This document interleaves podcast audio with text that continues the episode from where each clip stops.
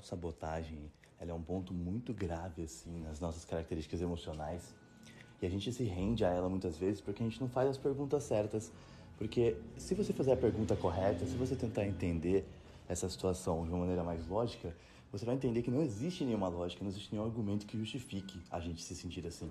Então, quando eu sinto né, que eu estou me sabotando, quando eu sinto que eu estou fazendo algo para diminuir minha conquista, diminuir aquilo que eu sinto sobre mim, como eu me sinto, né, quão bem eu me sinto, as perguntas corretas, elas são muito importantes. Então, por que eu não mereço estar feliz? Sabe?